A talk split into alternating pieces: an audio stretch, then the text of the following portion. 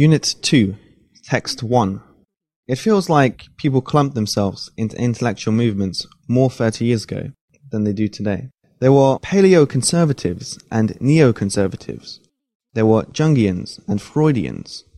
Maybe there were even some transcendentalists, existentialists, and pragmatists floating around. Now people seem less likely to gather in intellectual clumps. Public thinkers seem to be defined more by their academic discipline or by their topic than by their philosophic school or a shared vision for transforming society. The forces of individualism and startup culture that are sweeping through so much of society are leading to the atomization of intellectual life. 80 years ago, engaged students at City College sat in the cafeteria hour upon hour debating.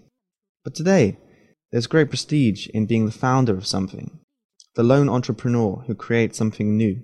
Young people who frequently say they don't want to work in some large organization are certainly not going to want to subsume themselves in some pre existing intellectual label.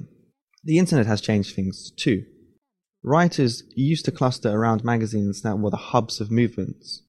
On the internet, individual posters and tweeters are more distinct, but collectives of thinkers are less common. The odd thing is that it was easier to come to maturity when there were more well defined philosophical groups.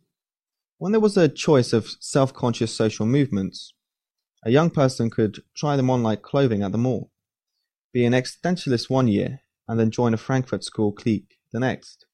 This was a structured way to find a philosophy of life, a way of looking at the world, an identity. When you join a movement, there are opportunity structures for you to rise and contribute.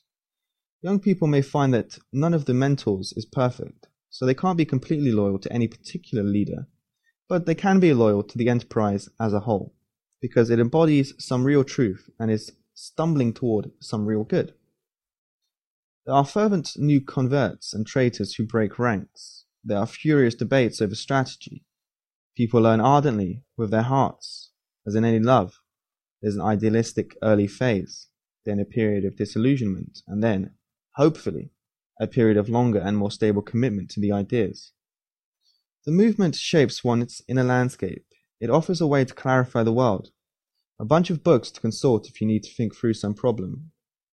Of course, there is often rigidity and group thinking, but people can also be smarter when thinking in groups.